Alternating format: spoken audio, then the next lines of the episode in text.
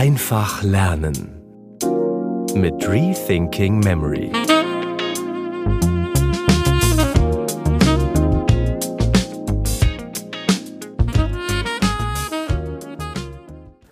Einen wunderschönen guten Tag und herzlich willkommen bei einer neuen Episode von Rethinking Memory.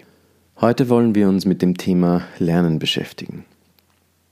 Mnemotechniken sind ja nicht nur dazu da, um Gedächtnisweltmeisterschaften zu gewinnen, wenngleich auch mit Mnemotechniken natürlich sehr große und bemerkenswerte Leistungen vollbracht werden können. Mnemotechniken eignen sich ganz speziell auch dazu, in kürzester Zeit viel und schnell zu lernen. Der Neuropsychiater Manfred Spitzer sagt, dass ein Drittel unseres Gehirns für das Sehen zuständig sind. Ein Drittel des Gehirns. Das zweite Drittel ist für die Bewegung zuständig und das letzte Drittel für den Rest. Hier wird klar, welche natürlichen Neigungen unser Gehirn hat und welche natürlichen Verarbeitungsmechanismen am besten funktionieren. Diese wollen wir uns natürlich dann auch zunutze machen. Die erste Säule des ganzheitlichen Lernens ist also das Sehen bzw. das Vorstellungsvermögen. Die zweite Säule wollen wir uns jetzt kurz ansehen.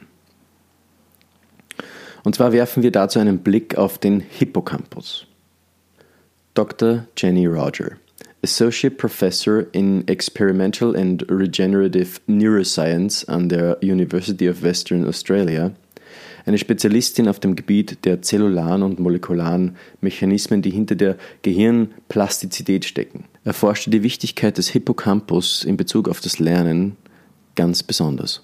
In ihrem Fachgebiet widmet sie sich den zellularen und molekularen Mechanismen der Gehirnplastizität in Verbindung mit lebenslanger Gehirnentwicklung, Lernen und Gedächtnis.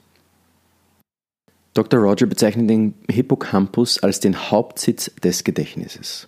Wichtig für uns hierbei ist, dass der Hippocampus anscheinend dann ganz besonders aktiv ist, wenn es um das Verknüpfen von Lernmaterial mit räumlicher Vorstellung geht. Das sollte uns aber auch keineswegs verwundern. Wir wissen ja auch schon längst, dass antike Merktechniken wie der Gedächtnispalast beispielsweise ganz besonders gut sind, um sich Lernmaterial schneller, länger und besser zu merken. Kleiner Fun fact übrigens am Rande. Der Hippocampus heißt deswegen Hippocampus, weil er nach einem Seepferdchen benannt wurde. Der lateinische Begriff für das Seepferdchen ist nämlich Hippocampus. Und da der Teil des menschlichen Gehirns, der für das Lernen zuständig ist, wie ein Seepferdchen aussieht, nannte man ihn einfach nach dem lateinischen Begriff für ein Seepferdchen. Wie wichtig der Hippocampus für das Lernen neuer Dinge überhaupt ist, wurde 1953 an einem äh, Patienten festgestellt, der an schweren Epilepsieanfällen litt. Diesem Mann wurde der Hippocampus entfernt, weil man, ihn dadurch, weil man dadurch dachte, ihn von seinen Anfällen äh, befreien zu können. Mit dem schrecklichen Resultat, dass dieser Mann sich danach nichts mehr merken konnte, zumindest nichts Neues.